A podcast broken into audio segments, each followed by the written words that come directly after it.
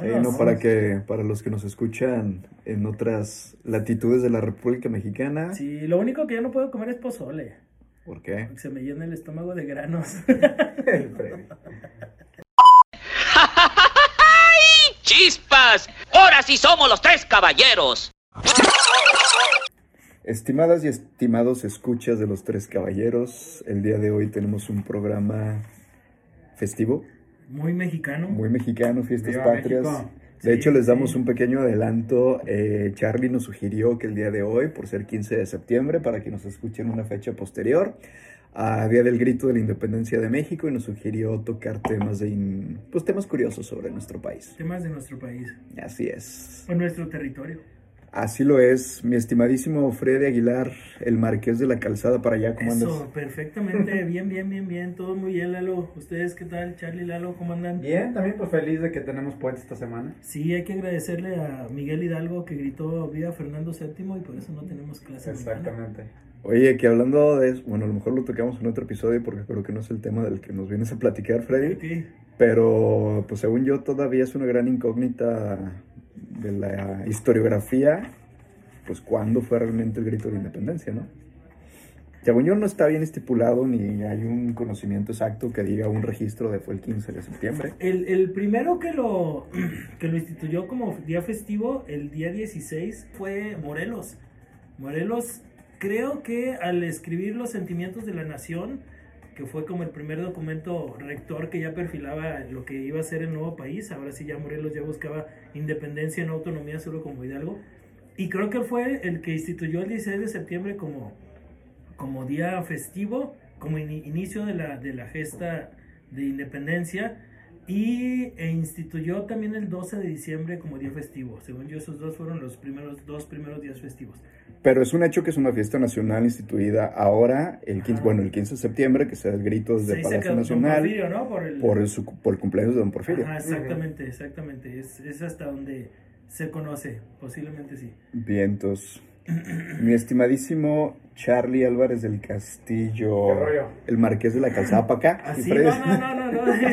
Oye, hablando de, de, de, de Charlie, qué increíble timing el, podcast. Hablando de, anterior, Charlie, ¿eh? hablando de Charlie, pues no estamos hablando de Charlie, pero, pero- Charlie dio la primicia mundial. No, fue adrede, ¿eh? No fue adrede, digo. No, no, estuvo impresionante aquí, hablando de que no, pues sí, ojalá no pase nada, y sí, cuando suceda Y y todo. salimos de grabar y tómala. Y llego allá a mi oficina y abro mi compu y de repente, no manches, ya se murió. No, pero Charlie este, mató a la reina, ¿qué onda? Bueno, el tema de hoy, lo que les voy a platicar, este, de hecho, quiero pensar que todas las personas involucradas ya están muertas, entonces. Ok, ok. No corro ningún peligro. Entonces no, voy a- no, va- Ok. no va a haber nadie en riesgo. ya son documentos desclasificados. Exactamente, Eso. sí. A ver, pues échale Charlie de una vez ya que Eso. empezaste. ¿Quieren que ¿De- empiece yo ¿De otra qué vez? nos Dale, quieres? dale. Ah, qué, qué privilegio. Ah, ¿tú empezaste la vez pasada? Pero pues le doy, ¿o qué? Como quieran, échenle. ¿eh? Sí, porque aparte creo que tu tema está relacionado con el nombre de este podcast. Va, perfecto. Ujú. Oigan, pues yo les voy a hablar hoy precisamente de los tres caballeros. Y van a decir cómo. El podcast que estamos Me- escuchando. A Freddy lo conozco desde... Ah, sí. Ándale. A Freddy y Lalo los conocí en agosto de 2017, cuando Sí. yo trabajaba en la prepa. Eh, no, les voy a hablar de los tres caballeros que seguramente algunos de ustedes la han visto, la han escuchado. Eh, Oye, el Freddy ya lo anda buscando el, el MI6. Ándale. Scotland Yard, ajá. Este, mm, Los Tres Caballeros, esta película de Disney, una película que creo que no es tan famosa, Ajá, ajá. no es tan conocida como algunos otros eh, cortometrajes animados de Disney de la época. Estamos hablando de la, de la época en la que pues, Disney estaba, digamos, creciendo masivamente por sus películas animadas. Digamos que no es clásica, pero conocida. Ajá, exactamente, que es la película de los tres caballeros que pues tiene como personaje precisamente a tres, pues a tres pájaros, ¿no? A, este, al pato Donald. Tres pájaros de cuenta como los que estamos hablando ahorita. Ajá, exactamente. José Carioca, que es un loro, y Pancho Pistolas, que es un gallito. Ok. Vaya, a ver, ¿por qué les, por qué les quiero platicar esta película? Bueno, primero que todo, este, tengo recuerdos muy buenos de esa, de esa película. Eh, mis papás me la ponían mucho de chiquito, la veía mucho. Es una película que, de hecho, realmente no tiene como que una trama como tal. Simplemente es como que una postal, ¿no? De dos países latinoamericanos, en este caso, que es México y Brasil. Este, ¿En qué consiste la película? En que pues el pato Donald recibe unos regalos por parte de sus amigos latinos entre ellos José Carioca de Brasil, Pancho Pistolas de México, y bueno, abre el regalo y son como unas postales y pues digamos como que se mete a las postales y va como a conocer estos países, ¿no? Primera parada Brasil, van a la ciudad de Bahía, está ahí con, con, con José Carioca y bueno, ahí este, hay unos números musicales con música samba y pues ahí como que representando la cultura, la cultura brasileña. Y el- la segunda parte de la película es cuando precisamente vienen a México. Y eh, bueno, aquí en, aquí en México, pues el Pato Donald viaja junto con sus amigos en un zarape volador, por cierto, Ok. este, a Veracruz, a Michoacán y bueno, la- y a las partes de la Ciudad de México, ¿no? Este, y también pasa lo mismo en la parte de México, ¿no? Hay pues algunos bailables, algunas canciones, este, de hecho, no sé por qué yo recuerdo mucho, precisamente casi casi la última escena de la película donde está el Pato Donald como que medio bailando con unos cactus Ok. con la canción de Jesuitas en Chihuahua. Mm. Ajá, entonces, Ok, este, bueno, ok, ok. una canción como muy revolucionaria, ¿no? Y sí, luego hay una escena donde sale este Pancho Pistolas este, toreando, ¿no? Y les digo, pues es como una postal de, de la cultura Ajá, mexicana. de ¿no? México. Pero a ver, lo, lo- realmente no les quiero hablar de, pues, de lo que se trata la película, sino por qué se hizo esta película. Ahí les va, esta película se grabó, o bueno, se, se grabó, se dibujó en 1944, porque es una mezcla de, de Animación. de animación y de, y de, ¿cómo se dice? Pues, Live este, action. Live action, ajá. Ajá. Sí, sí, sí, de hecho creo que, bueno, a mí me voló la cabeza la primera vez que la vi, ya les estoy hablando de muy seguramente finales de los 80, inicios de los 90, porque combinaba el live action con la Ajá, animación, sí, ¿no? Sí, sí, como Roger Rabbit. Exactamente, Sí. sí. exactamente. Y bueno, Roger Rabbit, si no me equivoco, es a finales de los 80. Sí, sí, sí, película estás, es- Sí, es- estás hablando que es una, son películas realizadas con 40 años de diferencia y todavía claro. los tres caballos dice, madres, ¿cómo le hicieron? Ajá, sí, sí, Ajá. sí. Entonces, sí, digo, sí fue muy innovadora esa, esa parte. Este, pero yo más bien les quería platicar por qué se hizo esta película. Que bueno, estamos hablando de 1944, la Segunda Guerra Mundial estaba en su pleno apogeo. Ujú. Digo, ya era muy evidente que lo más seguro es que las potencias aliadas iban a ganar la Sí. guerra, que el imperio nazi y el imperio japonés ya estaban prácticamente en sus últimos meses de existencia. Pero desde el día uno que entra Estados Unidos a la Primera Guerra Mundial, a la Segunda Guerra Mundial, perdón, al momento que termina, el gobierno le metió muchísima lana a cuestiones de propaganda, ¿no? De hacer filmes, de hacer este pósters, de hacer cortos, Cómics. este, cómics, América. todo, ¿no? Para, pues precisamente para levantar la moral de la sociedad norteamericana y que hubiera una, digamos, una razón por la cual se esté luchando esta guerra, tanto en el Pacífico, al, al otro lado del mundo, así como al otro lado del mundo, pero sí. para el otro lado, pero en. Europa, ¿no? Y pues precisamente este, el mismo gobierno de Estados Unidos contrató de cierta manera a muchos estudios cinematográficos para hacer películas de propaganda y entre ellos pues está eh, los estudios de Disney. Y esta película de Los Tres Caballeros, que es una postal de México y de, y de Brasil, que no tiene nada que ver con la Segunda Guerra Mundial, Ujú. claro que el tema ni siquiera se toca, ni siquiera se menciona, aparte pues es una película para niños este, pues tenía, tenía el objetivo de precisamente mejorar la imagen de quién, de México y de Brasil. ¿Por qué? Porque precisamente años antes al inicio de la Segunda Guerra Mundial, Estados Unidos estaba, digamos, de cierta manera peleado con Brasil, pero especialmente con México. ¿Por qué? Por cuestiones de la explotación petrolera. Exacto. Recordemos que la explotación petrolera fue en 1938, Ujú. donde pues claro, llega este, el emblemático presidente Cárdenas a expropiar toda la industria petrolera de, de México.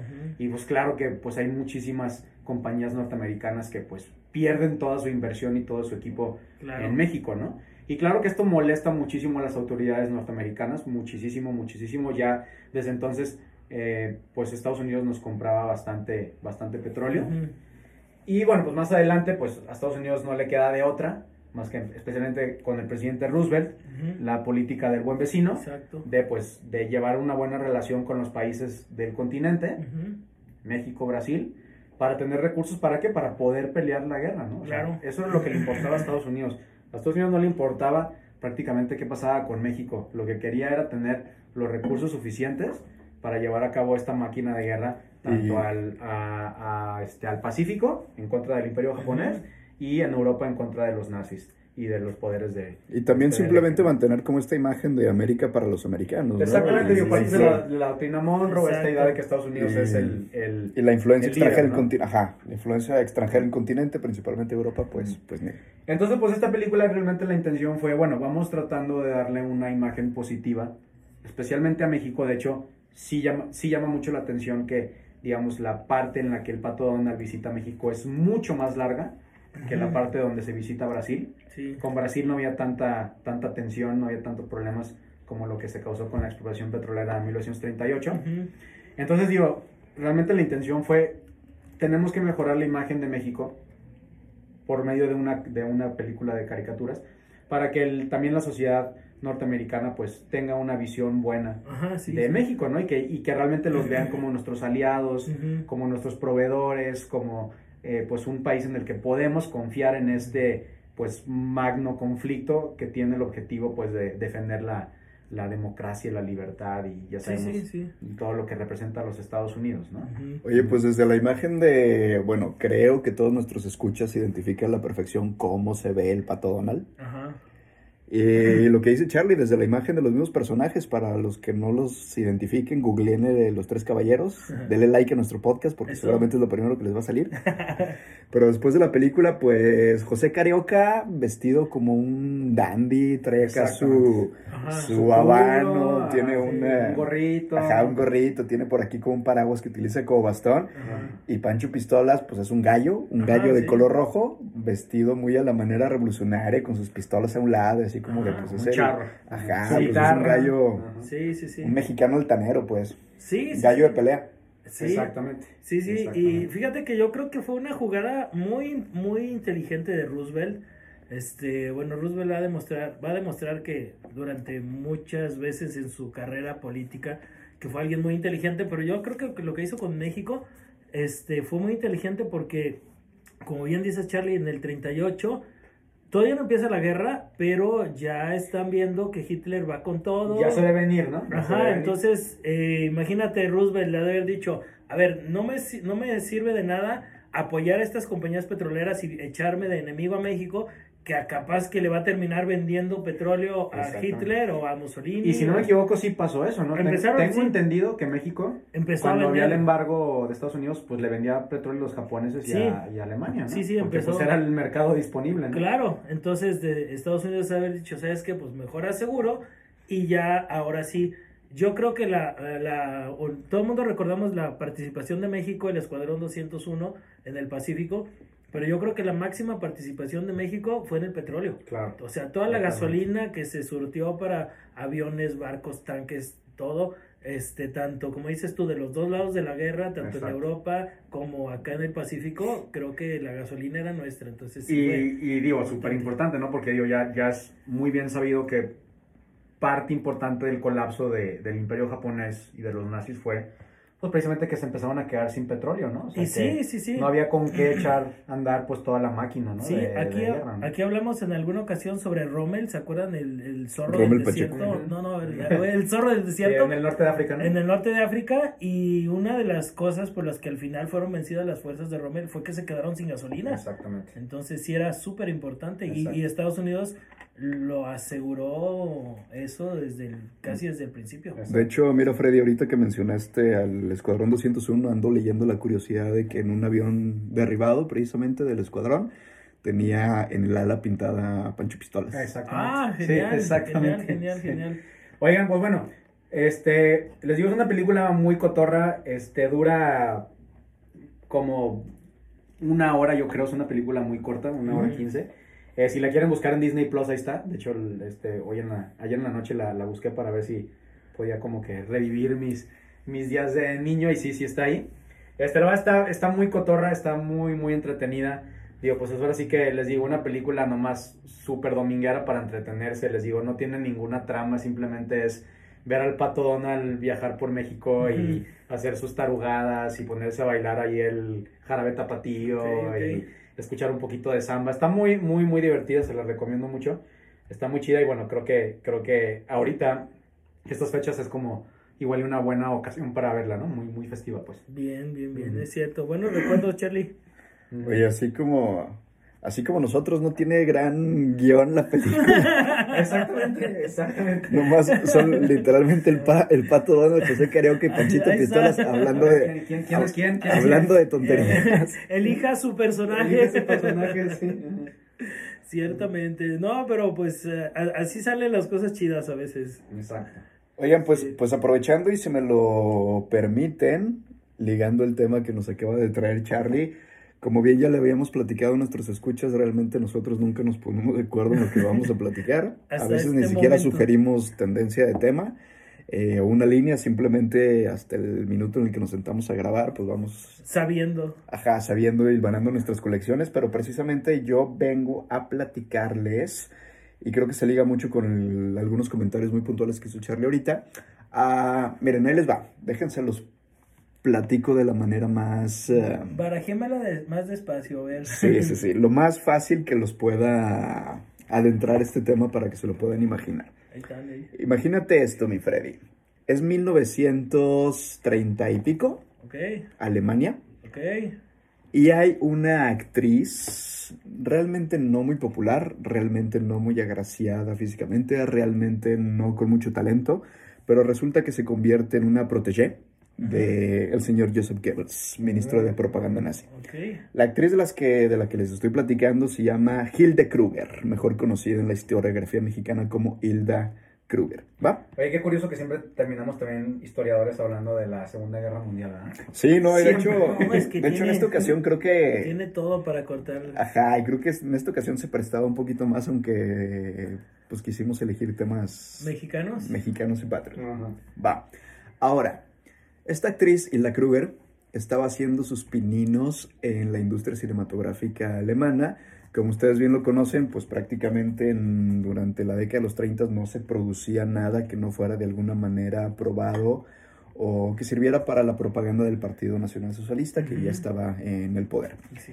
Y resulta que aunque les comento, pues, por lo que he leído, aunque la gente reconoce que no tenía gran talento esta, esta señora, sí se convierte en una favorita y al parecer se convierte en un amante de Joseph Goebbels. Ok.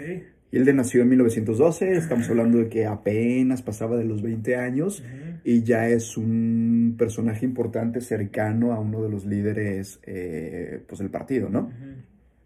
Al parecer, la señora Hilde Kruger, por miedo a las repercusiones que pudiera tener de la señora Goebbels, Ok.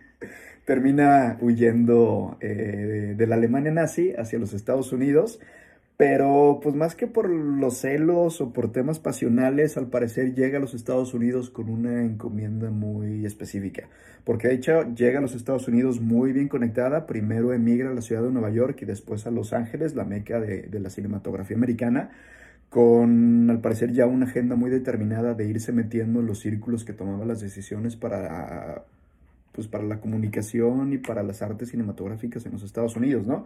Nada más para que se den una idea, de la noche a la mañana en cuanto llega a los Estados Unidos se convierte en amante del magnate petrolero Jean-Paul Getty. Ok. Eh, sí, para los que no ubiquen a este personaje, pues es el ahora, bueno, el nombre Getty, si alguna vez googlean y busquen alguna imagen que tiene esta, ¿cómo se llaman estas cosas?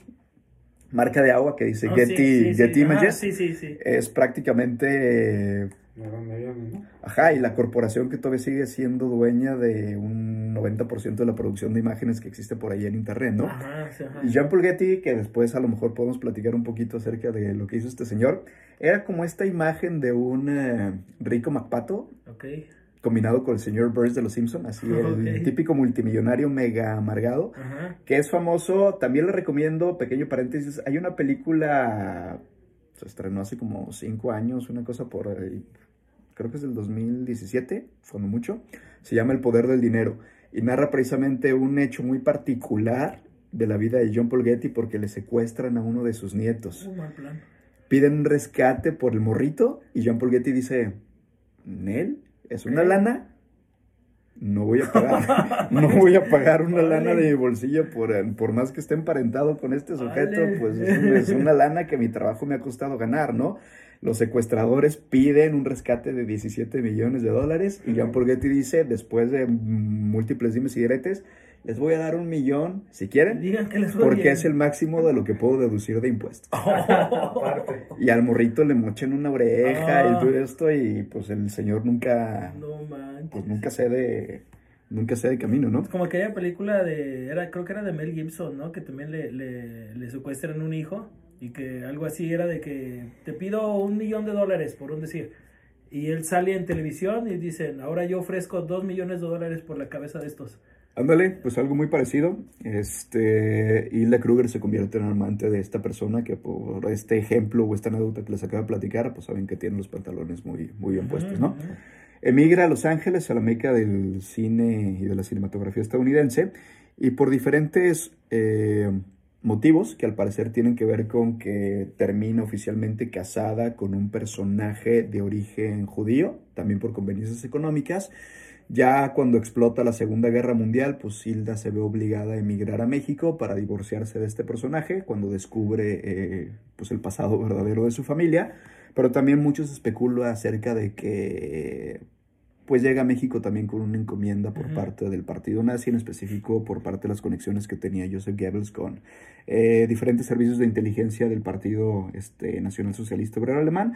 Y la encomienda muy específica, ligado con el comentario de Charlie de hace rato, era precisamente eh, utilizar su magia y sus encantos seductores Ajá. para... Una Matajari. Exactamente. Número uno, espionaje industrial.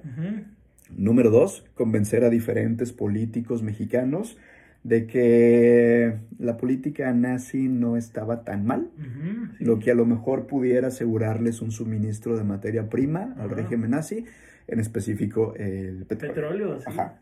Como a lo mejor, bueno, sé que ustedes lo conocen, a lo mejor algunos de nuestros escuchas no, pero hay diferentes escritos, anécdotas que nos indican que tanto el presidente Lázaro Cárdenas como Manuel Ávila Camacho, pues no estaban muy Lejos de. Sí, no, y además eran, pues lo voy a decir abiertamente, ¿no? Eran simpatizantes de ciertas políticas de Adolfo Hitler, ¿no? Seguramente no conocían acerca de los campos de exterminio, pero pues como que no le veían nada malo al brother, ¿no? Ajá, sí, sí, sí, sí. Sí, de hecho, y, y- y ahorita que lo mencionas, bueno, o sea, ahorita ah, podemos creer de que no, todo el mundo estaba en contra de Hitler, pero no, o sea, a mí me, me- por ahí si buscan un video en YouTube, es impresionante porque yo me acuerdo hace tiempo vi un video que están en el Madison Square Garden de Nueva York en una, en un evento nazi. Sí. Este, es impresionante porque toda la, toda la, pues toda la propaganda de los eventos nazis que, que diseñaba Goebbels se ve ahí en, adentro del Madison Square Garden en Nueva York y tú dices, o sea, en el pleno centro de, de- de Sí. Estados Unidos, o sea, me refiero a centro económico, Sí. este, Nueva York, y aquí también había la embajada nazi, este, entonces, pues no es como lo llegamos a pensar que todo era el mundo contra Hitler. Claro. Sí, no, eh, Hitler si no- sí tenía. Si no me equivoco, el. No quiero decir el líder nazi, pero el simpatizante más famoso de, de los nazis en Estados Unidos era una figura prominente, un socialista que se llamaba George Lincoln, Ok. que precisamente era, pues, alguien que, pues, digamos, aplaudía e inclusive, pues, promovía, ¿no? Todo Sí, sí, todo sí. el- Oigan, pues el también no nos vayamos tan lejos, ahora que sigue estando de boga el tema de la Casa Real. Ajá. Ah, Ah, claro, pues Eduardo... Eduardo VIII. Ah, el que renunció, sí. Tío de la reina Ajá. Isabel. Ajá. Sí, sí, sí. Ok, nos vende la historia oficial que renuncia o abdica al trono. Por amor, según él. Ajá, por amor. Por la Se, señorita ajá, se enamora de una. Que, Ajá. que me perdone, pero estaba bien fea. o sea, tú dices, ¿cómo es posible? Ah, pequeño paréntesis en nuestra temática para que también nuestros escuchas eh, sepan de lo que estamos hablando. Sí. Ah, el rey Eduardo VIII llega al trono del Reino Unido de la Gran Bretaña. Ajá, como primogénito. Sí, sí, como, Ah, como primogénito. Como hijo de Jorge V. Ajá. Ajá. Abdica al trono supuestamente porque el señor estaba enamorado de una socialité estadounidense Ajá. llamada Wally Simpson. Ajá. La señora era divorciada. Ajá, sí. La casa noble, o más bien la realeza del Reino Unido, pues no aceptaba esta relación. Sí, y, y- y más porque acuérdate, acuérdense que, que el rey de Inglaterra o la reina de Inglaterra, pues es la cabeza de la iglesia anglicana. Ajá, justamente. Entonces, pues era como... equivalente al Papa, Exacto, o sea, es como si el Papa, así, ¿no? Entonces decían, ¿sabes qué? Pues no. Sí, Freddy, pero pues lo cual viene valiendo corneta desde que Enrique VIII también... Ajá, de hecho por eso empezó todo. Sí, sí, claro. Pero bueno, entonces al parecer el señor prefiere el amor sobre el trono Ajá, sí. Y termina abdicando en favor de su hermano, el padre de la reina Isabel II. Pero pues resulta que el rey Eduardo VIII, pues ni cómo negarlo, hay incluso muchas fotografías circulando por ahí en internet donde está, cuate ahí. pues sí, cotorreando con la cúpula más importante del Partido Nacional Socialista, Sí. ¿no? Y fotografías con el mismo Adolfo Hitler, donde pues nunca negó que tenía una relación y un lazo de amistad, pues. Sí, sí, sí. Y con sí. Himmler también, el Sí, sí, sí, segundo claro. más importante Segundo de a bordo. Así lo es. Sí, y el rey, cuando este era príncipe, este sí tenía preocupación porque él sabía que su hijo, pues, era fan de, de- del régimen nazi. Justamente. Pero retomando entonces, eh, no, pues realmente había muchas figuras tanto de la industria como de las ciencias, como la de las artes, como de la política, a las que no les disgustaba la figura de Adolfo Hitler ni les disgustaba la política expansionista del régimen nacional socialista, ¿no? Hilda Kruger, como pues oficialmente al parecer una espía del partido, una espía de los servicios de inteligencia, se va colando por ahí entre las cúpulas de poder de la Ciudad de México. Y miren nada más, la señorita, y al parecer esto sí, ya no hay ni cómo negarlo, como dice Charlie hace rato, pues ya muchos de estos personajes están más que enterrados tres metros bajo tierra, ni cómo me vengan a reclamar. Pero la señorita fue amante de un Miguel Alemán, por ejemplo. Miguel Alemán cuando todavía no era presidente, era este pues secretario de gobernación, la señora ya estaba muy bien encumbrada con Ya este señor. Bien acomodada ahí. También por ahí dicen las malas lenguas que pues incluso llegó a ser eh, este pues compartir alcoba con un cantinflas o compartir alcoba con un presidente Manuel Ávila Camacho, ya les está hablando por ahí de un movimiento importantísimo en esta parte, ¿no? Sí. todo viene a cambiar, donde al parecer la señorita sí andaba por ahí convenciéndoles de, oye, ¿qué te parece si tras la expropiación petrolera, ahora que tú tienes el control de tus recursos naturales y que no estás 100% obligado a venderle a los Estados. Unidos, buscas mercados que te lo paguen bien, tanto en Japón como en Alemania? Todo viene a cambiar tras el ataque a Pearl Harbor en 1941. Ajá, sí. Diciembre. Sí, Siete. sí. Es el día de la infamia, Exacto. según este Roosevelt. ¿Por qué? Porque esto obliga al gobierno mexicano a tomar partido, ¿no? Y a finalmente Sí, ponerse, sí, del- sí, a definir ponerse del lado de los. Estados Unidos cuando entran en la guerra, a definir su posición y pues al gobierno mexicano tener una política de, pues ni modo, yo tengo identificados a todos estos personajes que son... Pronazis. Ajá, que son pronazis y pues los tengo que expulsar del país porque ahora son mis enemigos de guerra. La señorita Hilda Kruger termina huyendo hacia Alemania no es arrestada, no sufre ninguna consecuencia por sus actos que en última instancia pues ya con la, de- la- con la guerra declarada terminará siendo traición a la patria por sus conectes con el eventual presidente Miguel Alemán y con el presidente Manuel Ávila Camacho y termina el resto de sus vidas viviendo en, entre Suiza y Alemania pues. Ok. Interesante. Ahí creo que hay un documental o un... Sí, la verdad es que ¿no? eh, este tipo de información, pues no quiero decir que son documentos desclasificados, pues porque nunca fueron oficiales, pero historia que se mantuvo súper oculta para no, pues para no no andarle quemar vendiendo la idea ¿no? así, para no andarle quemando la imagen de, oye, pues cómo le dices al morrito, cómo le dices a, al señor y a la señora, ¿Goebbels o quién? no, no, no, al señor y la señora cuyo ídolo es Mario Moreno Cantinflas, Ah, que sí. está enamorada de una espía Nazi. nazi, ¿no? Sí, sí, sí. O que los políticos y expresidentes mexicanos pues tenían sus conectes y favoritismos Claro. por la política Exacto. Sí, sí, sí. sí. de Adolf Hitler. Sí, sí, sí, eh, siempre hay una parte de la historia que se oculta, siempre. Y como menciona Charlie, pues dentro del mismo gobierno de los Estados Unidos, dentro de la misma cúpula de liderazgo de, de las telecomunicaciones, del petróleo, etcétera, etcétera, etcétera, y pues sí, pero creo que es una historia interesante interesante. esa historia, ¿eh? Y poco conocida, creo. Creo Sí, que poco poco, conocida. conocida de esta, de esta señora espía. Hilda Kruger, y miren nada más para que se dé una idea, pues termina, pues muere en 1991, ¿no? Ah, Sobrevive básicamente ajá. toda la, a toda la Toda la política y a todo el relajo. Toda la la Guerra Fría se Guerra. aventó. Wow. Sí. No nada más la Segunda Guerra, Ajá. hasta la Guerra Fría se aventó. Muy Está bien. interesante, ¿eh? No, no, no sabía yo de ella. Échale mi Freddy, ¿tú de qué nos ¿Tú quieres platicar? ¿Tú te vas a ir más para atrás o qué, mi Yo Freddy? sí me voy a ir súper atrás, ¿eh? De hecho, este, cuando dijo Charlie, ah, Ah, Vamos a hablar de México. Eh, técnicamente hablo de cosas que sucedieron en el territorio mexicano, pero ni siquiera era México. Este, vamos a hablar, este, mi tema es la expedición Balmis. Y voy a decir, ¿eso qué? Ok, o mejor dicho, este, también se llama como la Real Expedición Filantrópica de la Vacuna. O sea, ¿cómo llegó la vacuna de la viruela a México? Ok. Ok. Eh, si nos remontamos a los tiempos de la Nueva España en- a nivel mundial, la, la viruela, este, pues todavía era un azote para la, para, pues para la población en todos los lugares del mundo, ¿no? O sea, tendemos a creer que la viruela en el continente americano nada más hizo dagas, afectó muchísimo a la llegada de los españoles. Ujú. Eh, pero no, o sea, la viruela siguió extendiéndose, a lo mejor ya no de tan de golpe como cuando, cuando iniciaron, cuando llegaron los españoles.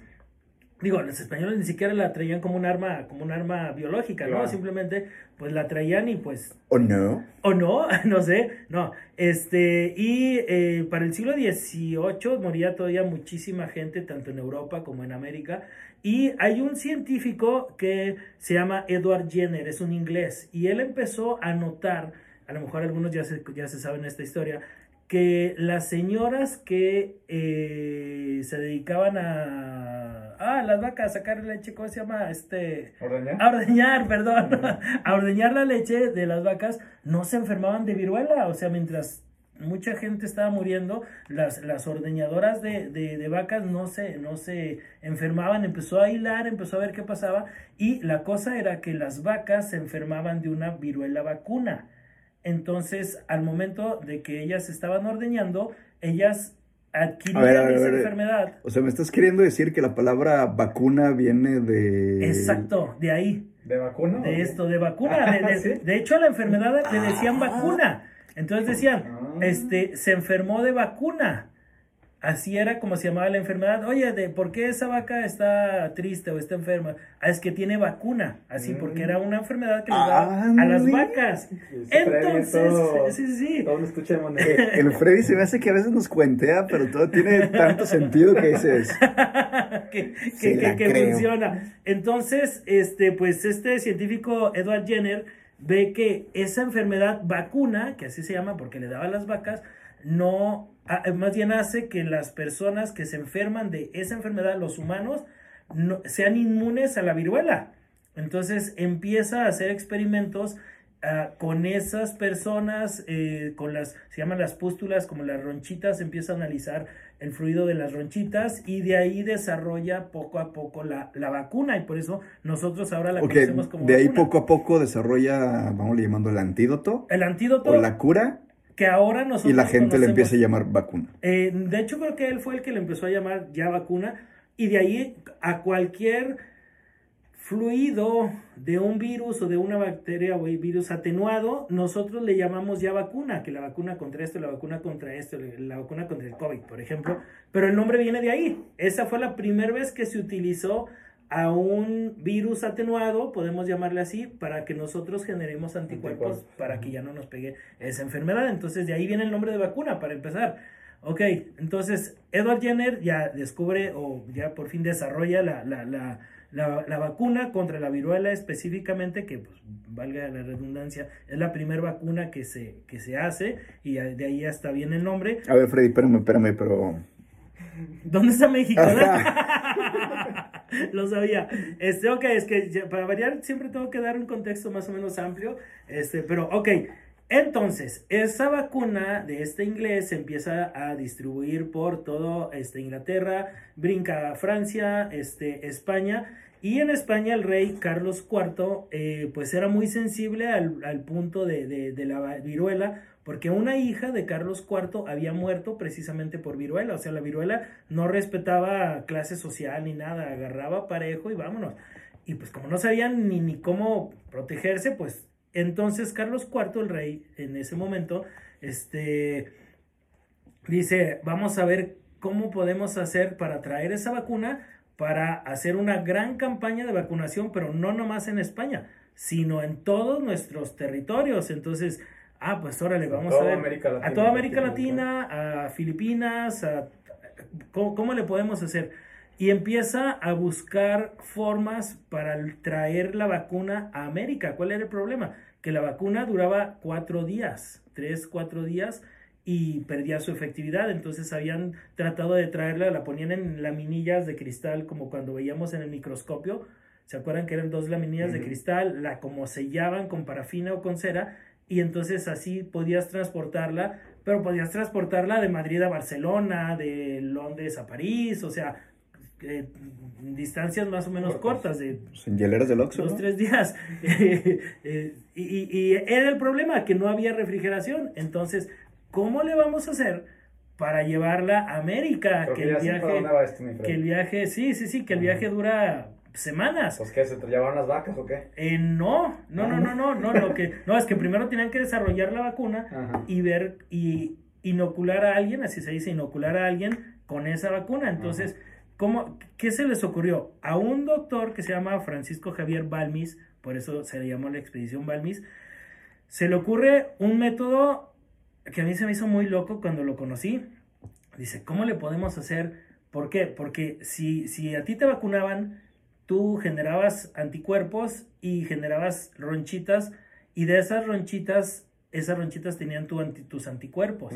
Entonces, si sacaban de esas ronchitas el líquido, lo procesaban para hacer la vacuna, de ahí podían sacar más vacunas. Ah. Entonces, ¿cómo le hacía? Dice Balmis, ¿saben qué? Yo tengo la solución. Habló con un orfanatorio, con la directora de un orfanatorio, y se llevaron a 22 niños en un barco. ¿Y qué fue lo que hicieron? En pares, fueron niños entre 3, y 9 años. Este, ¿por, qué? Por, ¿Por qué niños? Porque tenía que ser personas que no hubieran estado este, expuestas en ningún tipo a la viruela, o sea, que todavía no tuvieran an- anticuerpos a la viruela, para que produjeran como una vacuna pura. Y entonces lo que hicieron, en cuanto salieron del puerto de La Coruña, inocularon a los primeros dos niños. Y los demás estaban aislados de esos dos niños. Van pasando los días, los niños este, generan sus ronchitas en reacción a la vacuna y de esas ronchitas toman otra vez vacuna y, in- e inyectan a otros dos y a otros dos y a otros dos. Entonces, como quien dice, estaban llevando la vacuna viva. Era la única manera de poder cruzar el océano en esas semanas de ahí, aprovechar los 4, 5, 6 días que duraba la, el punto para poder hacer la nueva vacuna. Y así fue como lograron llegar En a- cadenita. a México, en cadenita. Era una cadena que no se podía romper. ¿Y por qué eran pares? Porque no fuera a ser la de malas, Que que, se se, muriera un niño y ya valió la cadena. Entonces eran dos. Entonces si se moría uno, pues el otro podía seguir con la cadena. Y así fue como llegó la vacuna aquí a la Nueva España. En ese tiempo estamos hablando como de 1800. O sea, esos niños salvaron el pellejo de... De millones, De millones de de personas. millones de personas en América eh, partieron en 1803, eh, llegan primero a Puerto Rico y de ahí se abre la expedición. Una parte, su, su lugarteniente, su auxiliar, este, se fue como para el sur, para Colombia, Ecuador, todo eso. Y Balmis se vino a, a la Nueva España porque ya de hecho ya había vivido dos años aquí en, en la Nueva España, entonces conocía perfectamente, tenía los conectes. Y así fue como llegó.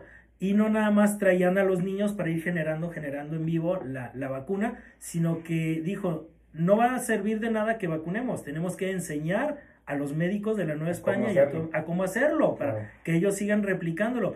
Y traían 500 manuales de vacunación de cómo hacerlo. Ah, pues, que- De 500 niños. ¿Quién es? Eh, no, ¿Dónde sacaron tanto? Este, no, 500 eh, manuales, entonces pues era súper interesante porque era llegar, vacunar, enseñar a los que estaban y así seguir la cadena que ahora sí ya nunca se rompió, siguió, siguió, siguió, O sea, siguió. podemos discutir que la primera campaña exitosa de vacunación fue Esa fue. indiscutiblemente de, de los españoles. Española, española completamente. Carlos. IV se preocupó por todo su reino. Este, y fue, fue curioso porque cuando llegaron aquí a la Nueva España, pues imagínate, la gente de la Nueva España que llegue alguien y le digas, este, no, pues te van te van a inyectar un virus, así como que, ¡eh! Sí. Y no querían, entonces, Ah. ¿qué hizo? El, Ay, como el- ahorita, ¿no? Haz de cuenta, haz de cuenta, haz de cuenta. Haz de copas. Es de copas. Entonces, ¿qué hizo el virrey José de Iturrigaray en, en Palacio Virreinal, que ahora es Palacio, Palacio Nacional? Salió, este, había pues como un templete, y ahí a sus dos hijos, ¿sabes qué? pues me los Mm, inyectas estos dos. La gente vio que Ok. el mismo virrey estaba inyectando a sus hijos, estaba inoculando a sus hijos, y así fue como O sea, la gente empezó a aceptar. Paralelismos al 2020. Claro, claro, claro. Este, ¿Escuchaste, López Gatel? eh, este, y pues así fue como llegó y se salvaron millones de, de- de- de personas en América. Y no nada más eso, o sea, era a nivel mundial, porque faltaba ahora llegar a Filipinas. Filipinas. Y de Acapulco se fueron o con otros 26 niños, ahora niños mexicanos. Ah, y, y la, y la onda era, eh, a los niños les ofrecieron que cuando llegaran a México, los que venían desde allá, desde, desde España, iban a ser este, adoptados por familias y fueron adoptados por familias de comerciantes, de comerciantes ricos de la Nueva O España. sea, vivieron Vivieron bien, digo, pues, o sea, allá, pues, su futuro era incierto eh, y acá, pues, ya tuvieron como una vida, pues, mucho más hecha, ¿no? Y de aquí, Vacuna con hijo incluido. sí, completita, y de aquí se fueron rumbo a Filipinas con Los- 26 chiquillos. Las primeras 50 parejas que se formen se llevan un niño. Eh, eh, lleva su vacuna y su chiquillo por el mismo precio. Este, no era gratis, era gratis. Y, y de aquí se fueron a Filipinas y hizo el mismo proceso y la cadenita. Llegaron a Filipinas, llegaron a- a- hasta a Macao, por allá por China. Entonces fue una campaña de vacunación súper exitosa que salvó Qué millones de vidas. Y llegó a darle la vuelta, volvió por aquel lado ya yendo por China, recorrió hasta todo, bordeó África, África, este, llegó a la isla de Santa Elena, en la isla de Santa Elena también vacunó a toda la, a toda la población, este, la isla de Santa Elena, in- eh, famosa porque fue donde murió Napoleón al final, cuando ya fue exiliado completamente, ya después de la segunda vez que lo exiliaron, primero a Elba, ahora a Santa Elena, entonces por eso es como reconocido ese lugar, y ya regresó a España, ya de, de por ahí, y no, pues recibió los grandes honores y todo, porque pues sí, realmente era alguien que le importaba mucho la gente, sobre todo los niños, entonces esa fue la, cómo llegó la vacuna de la viruela a México, la expedición Balmis, y pues hoy es uno de los grandes héroes, no nada más de España, del mundo, creo. Claro. Oye, qué buena historia, mi Freddy. Ahí fue. Ahí Muy, está. muy buena historia. Sí me volaste la cabeza, Sí. en Freddy, la neta. A mí se me hizo súper interesante, o sea, cómo se le ocurrió, este, se me hace, se me hace padre, que tuvo final feliz, creo. Digo- Digo, hubo muchísimos problemas y todo. Digo, su, ajá, ayudante, y- su ayudante murió allá en Bolivia, en la, la parte del sur, pero creo que al final el beneficio fue inmenso. Claro. No, y aparte estás de acuerdo que pues muy seguramente muchos de los morritos sí no la libraron, pues, entonces... Eh, sí, se cuenta que de España para acá murió uno, este, y creo que murieron dos de aquí a Filipinas. Mm. Entonces, pues bueno, ahí fue. Ah, tomó un montón. Pues vámonos por una torta ahogada aquí, mi Freddy. Ájala, sí, sí, sí. O ahora Sí. toca pozole, ¿no? O Es también, Ya ajá. 15. Sí, por eso digo. Este, a Mm. ver qué toca. A ver, Freddy, independientemente del pozole de hoy, ¿cuál es tu platillo mexicano favorito en la vida? Mexicano, bueno, este, carne en su jugo, o más bien típico, ¿no? O sea, típico de. Sí, sí, sí. Este. Pues creo que las, las enchiladas, enchiladas, flautas, sí, sí, sí. Digo, típico de estas fechas, ¿no? Creo que Yo eso- no sé, ¿eh? Así. Está difícil. Mi, mi mamá hace una carne en su jugo Sí, sí, sí. fuera de este mundo, pero para mí, híjole, un, un taco al pastor es una cosa magnífica. Ajá. O sea, para mí así, guau. Taco de barbacoa, no se diga, este. Sí, pues, pero hay un taco de pastor así, con su piñita y todo. Oye, ya ves, quién sabe por qué, pero dicen que siempre en el podcast, podcast terminamos hablando de comida. ¿Por qué será, mi Freddy? sí, sí, la muy buena. No, yo creo que sí me iría por una torta ahogada. Una torta A mí me parece, Desayuno de campeones. a mí me parece el invento más grande de la humanidad. Claro, claro, claro, sí. Estoy de acuerdo también. Pues aquí, pues, aquí por uno, pues.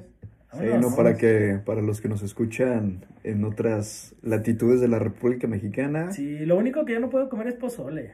¿por qué? porque Se me llena el estómago de granos. El Freddy. Ya, pero ya vámonos. Al que le entendió, le entendió. Pues hasta la próxima, Pues espero viva hayan México, disfrutado. señores. ¡Viva México! Que la fuerza los acompañe. Bye. Eso.